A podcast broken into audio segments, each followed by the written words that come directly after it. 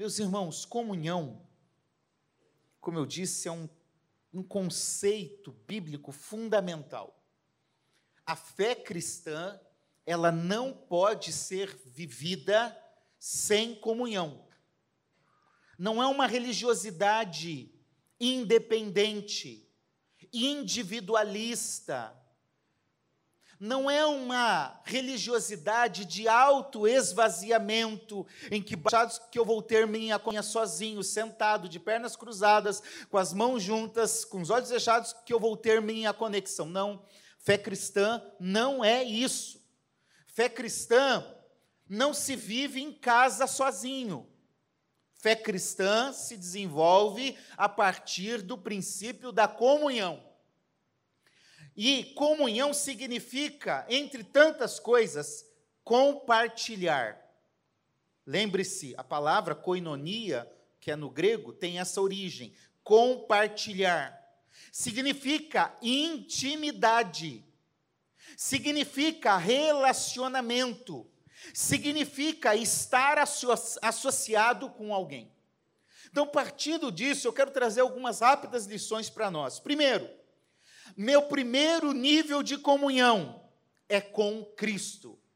É Jesus que chama os discípulos para a mesa. É Jesus que chama aqueles doze ainda para sentar com Ele, para compartilhar com Ele. É Jesus que há três anos antes dessa história acontecer, nesse momento, tinha chamado os doze para andar com Ele e para abandonar tudo que tinham para viver uma intensa comunhão. A comunhão da igreja, a comunhão do povo de Deus começa num relacionamento sincero, num relacionamento direto, num compromisso engajado de uma vida diária com Jesus. Se você quer viver o propósito de Deus para a sua vida, você precisa viver diariamente com Jesus. Não é no domingo, não é só no culto de domingo. Não é no culto da ceia. Eu não sei porquê, pastor Davi, mas no, no, Brasil todo o culto de ceia é mais cheio. Parece que é, a gente separa um dia que tem que ser mais importante e esquece os outros. Não. Relacionamento, comunhão se dá com Jesus Cristo todos os dias da vida. É de manhã, é de tarde, é de noite, é no almoço, é no momento da família, é no lazer, é na viagem, é nas férias. Jesus quer se relacionar com você todos todos os dias. Às vezes a gente vem para a igreja e não sente nada. Tem gente orando, orando, falando em línguas do nosso lado, a gente não sente nada. Porque a gente não está desenvolvendo um relacionamento. Eu sou muito tímido. Eu, eu tenho que vencer a timidez por causa das minhas funções pastorais, profissionais. Eu sou muito tímido. Então, se eu chego num lugar que ninguém me conhece, eu dificilmente me apresento. Eu dificilmente falo alguma coisa, eu fico quieto, eu fico na minha. Até um momento que seja necessário falar alguma coisa. É, você, é você é metido mesmo, você é, eu sei. Eu vou na sombra dele. A verdade é que às vezes a gente não entende a intensidade dessa importância de um relacionamento. E eu esqueci por que eu falei que eu era tímido. Enfim, não volta, não veio. O que eu quero dizer para você é que, assim, dificilmente eu vou, eu, eu levo um tempo para construir um relacionamento. Eu levo um tempo. Eu vou conhecendo. Mas quando eu conheço, eu me torno um amigo de verdade. Relacionamento com Jesus é viver um relacionamento de verdade, de conhecer a Deus. A minha oração nesses últimos dias, Senhor, é que eu conheça o Senhor, não da teoria, porque eu leio a Bíblia todos os dias, não, mas que eu conheça realmente o Senhor, o seu caráter, a sua essência, o seu plano, a sua vontade, o seu não, o seu sim. Isso é comunhão com Jesus. É estar sensível ao que ele vem falando. Estar sensível ao que ele diz não ao que ele diz sim. Ande com Jesus e tenha comunhão com Jesus. Segundo nível aqui é com o próximo. Pensa numa reunião complicada, porque aqui tem um querendo saber quem é maior do que o outro. Tem um querendo disputar com o outro. Tem doze mais Jesus. Um vai negar, o outro vai trair, o outro vai duvidar.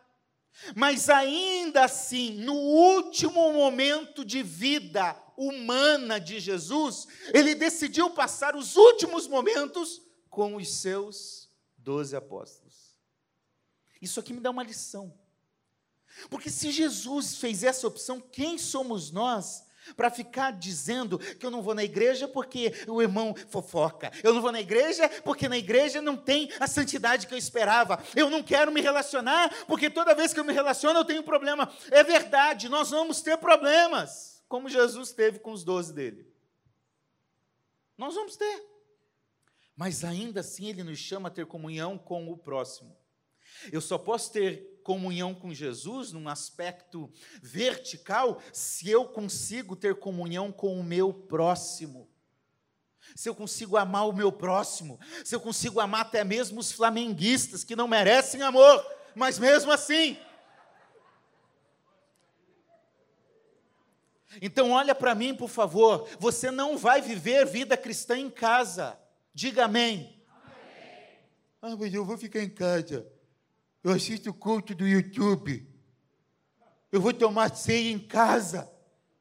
Está perdendo tempo, você só está fazendo um lanchinho para engordar antes do almoço, porque não é a ceia do Senhor, porque a ceia do Senhor se dá na comunhão, é na igreja reunida, é na igreja celebrando, é olhando nos teus olhos, é eu perdoando e você me perdoando, é eu te amando e você me amando. Existem 44 mandamentos recíprocos na Bíblia. Sabe o que é isso? A Bíblia diz assim: amem uns aos outros, orem uns pelos outros, acolham uns aos outros, consolem uns aos outros. Ah, Amai-vos, eu já falei, são 44. Suportai-vos uns aos outros. Como eu faço isso à distância?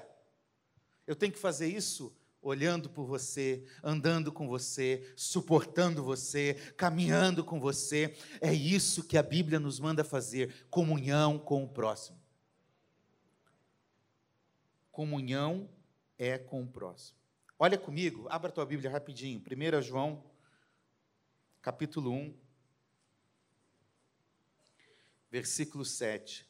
Isso é tão sério que João vai tratar mais tarde sobre a seriedade dessa, desse cuidado, desse amor ao próximo. Se andarmos na luz, como Ele está na luz, o que, que diz o texto? Mantemos comunhão uns com os outros. E o sangue de Jesus Cristo, seu Filho, nos purifica de todo pecado. Ou seja, se eu estou na luz, é porque o sangue de Jesus me purificou, Amém, glória a Deus, é isso mesmo, mas também porque eu tenho comunhão com o outro. Se eu não tenho comunhão, eu não estou na luz, mas estou em trevas.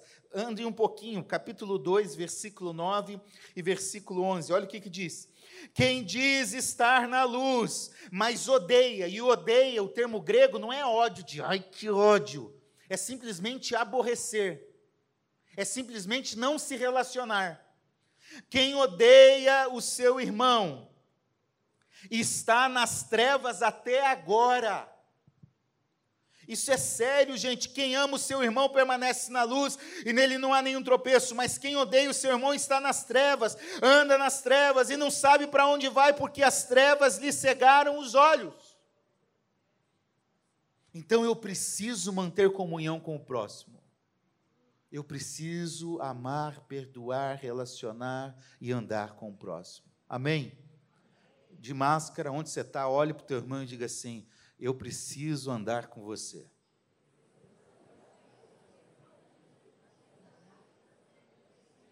Amém. Terceiro, comunhão é para momentos bons e momentos ruins. Como deve ter sido bom estar do lado de Jesus na multiplicação dos pães e dos peixes para cinco mil pessoas. Que coisa maravilhosa! Momento bom. Momento que todo mundo deve ter falado, yes! Ele é o Messias. Uhul! Agora, comunhão também se dá em momentos ruins, em momentos que antecedem a morte, em momentos antes da cruz. Porque nós estamos vivendo uma geração descartável. Eu caso, se não der certo, eu separo. Acabou. Eu não quero lutar pelo casamento. Não quer lutar pela família, não quer lutar pelos propósitos, não quer lutar pelo relacionamento na igreja, não quer, eu simplesmente quero descartar. Se está bom do jeito que eu quero, então eu estou. Se não está, eu descarto, vou embora e vou atrás de outro. Vou atrás de outra opção.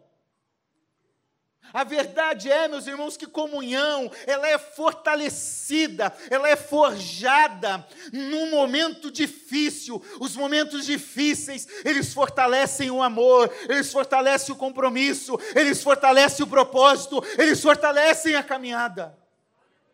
A gente vem aqui, ora, 39 anos de casamento, deve ter passado um momento difícil, não deve? Muito. Se eu fosse desistir do meu casamento, os primeiros oito anos do meu casamento com a Tânia foram horríveis. Eu estou falando porque ela não está aqui, tá? Estou brincando, ela sabe disso. Em que muitas vezes nós tivemos vontade de se separar, divorciar. Mas tinha um negócio que falava: não, não, Continua, insista, prevalece, persevere. Então, se você está vivendo um momento difícil hoje, seja em que for, na área que for, Deus está te chamando para você fortalecer essa comunhão, chorar junto, sofrer junto, para daqui a pouco se alegrar junto e celebrar junto. Não desista do seu casamento, não desista dos seus filhos não desista da sua vida na igreja, não desista do seu envolvimento num ministério dentro da igreja, mas ande nos momentos bons e ruins, dia de calor, dia de frio, dia de choro, dia de alegria, dia de derrota, mas dia de vitória, e vai caminhando passo após passo, porque um dia nós vamos celebrar essa vitória todos juntos com Jesus. Continua, momentos bons e ruins. Em quarto lugar, acho que é isso. Comunhão não é só dia de culto. É bom estar aqui e o culto é santo, sublime.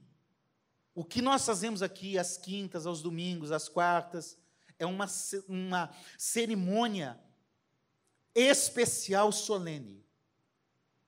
Não despreze o culto. Hoje em dia se despreza facilmente o culto. Não despreze. Mas veja, comunhão não é só aqui.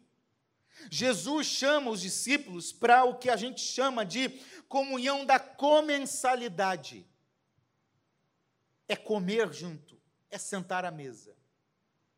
O que me demonstra então é que, mais do que estar num culto com você, nós precisamos andar juntos, como a igreja primitiva andava. Atos 2, 42 a 47. Eles tinham tudo em comum eles andavam juntos, eles comiam junto, eles oravam junto, eles se alegravam junto, eles participavam da vida junto, eles partilhavam da vida juntos. Nós precisamos desenvolver momentos em que a comunhão seja fortalecida em todas as áreas da vida. Em tudo. Procure se relacionar. Procure andar com gente. Procure, crente adora comer. Né? É difícil a gente até fazer dieta. quando Eu fico pensando quando acabar essa pandemia de vez, que vai voltar aquela comilança toda. Todo culto tem coisa para comer, todo culto tem. Mas é isso. Porque mais do que comer, é a comunhão, é a risada, é o abraço, é, o, é, a presença, é o compartilhamento. Desenvolva momentos de comunhão. Essa geração, esse tempo que nós estamos vivendo, é uma geração individualista. Cada vez mais as pessoas estão se fechando dentro de si, dentro dos seus mundinhos. Se abra, vá ao encontro do próximo, busque o seu irmão, Veja quem não está vindo na igreja, dá uma ligadinha. Se puder, faça uma visita, faz algo, vá atrás de alguém, cuide de alguém, busque alguém. Jesus te chamou para isso. Quantas vezes a gente só precisa de uma palavrinha? Esses dias alguém me mandou uma mensagem que nunca tinha mandado, inesperado, uma irmã dessa igreja. Pastor, estou mandando essa mensagem por causa disso, disso e disso. Foi Deus naquela hora. Às vezes a gente não sabe. O pastor Davi falou: pensei no missionário, tem alguma coisa. Pensou em alguém, lembrou de alguém? Vá atrás compartilhe, viva a comunhão. A ceia do Senhor foi focada na comunhão de Jesus com a sua igreja, com o seu povo. Quando nós participamos da ceia, nós fortalecemos isso. Então, busque aquele que está distante e viva momentos agradáveis juntos. Quinto, depois desse momento aqui, esses doze e teriam um compromisso significativo. Eles teriam uma missão. Jesus ia morrer, ia ressuscitar. No finalzinho dos evangelhos, ele diz: agora vão pelo mundo. Sabe o que eu entendo? É que Jesus gastou três anos andando com eles. Marcos chega a dizer que antes de enviar para pregar, Jesus chamou eles para estar com eles.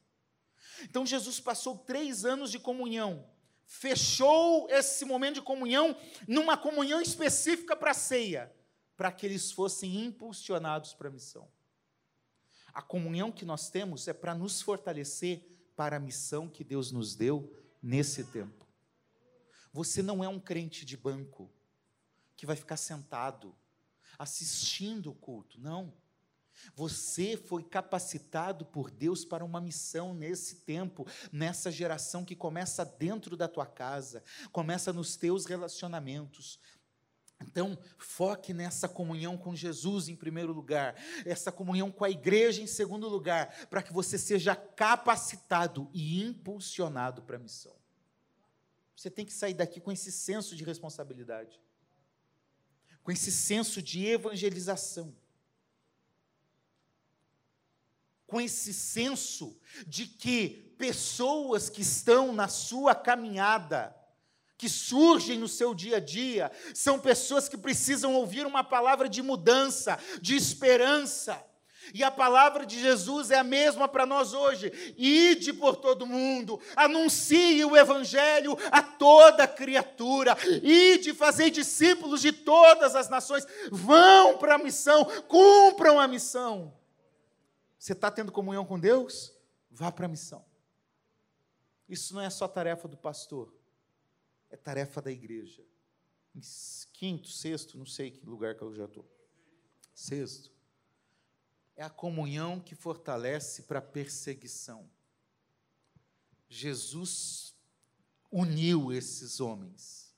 Um traiu, um foi embora. Isso quer dizer que de vez em quando um ou outro vão embora. Mas a verdade é que quando Jesus nos une, nós conseguimos enfrentar todo tipo de barreira, de perseguição que vier contra a igreja de Jesus. Meus irmãos, eu não sou de teoria da conspiração. Não sou. Não fico falando de nada dessas coisas. Sou péssimo para falar de aspectos escatológicos pouco me arrisco a falar.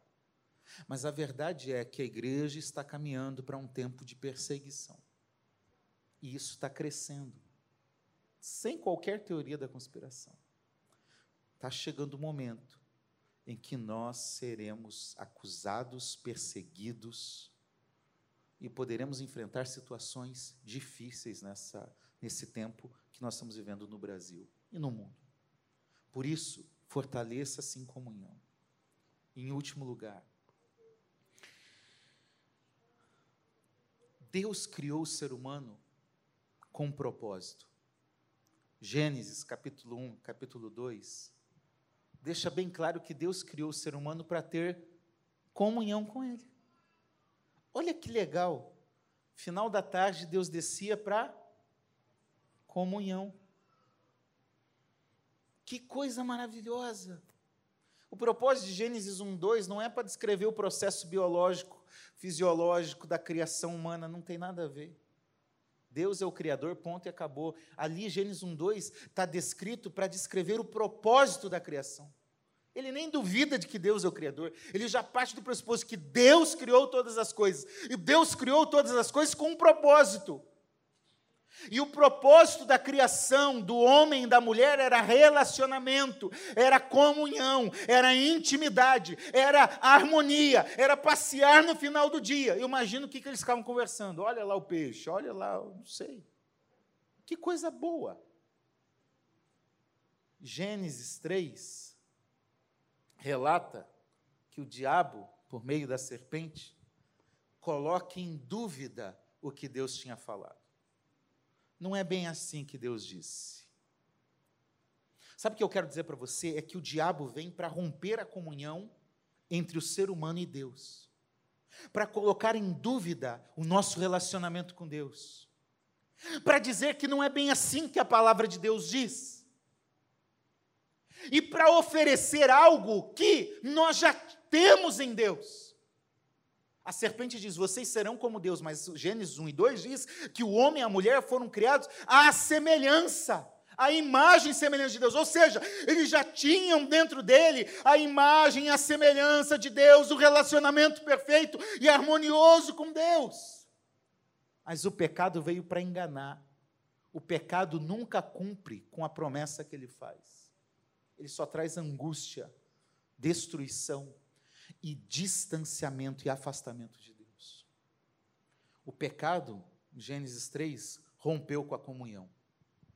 Mas graças a Deus, porque há dois mil anos atrás, na cruz do Calvário, Jesus foi o pagamento.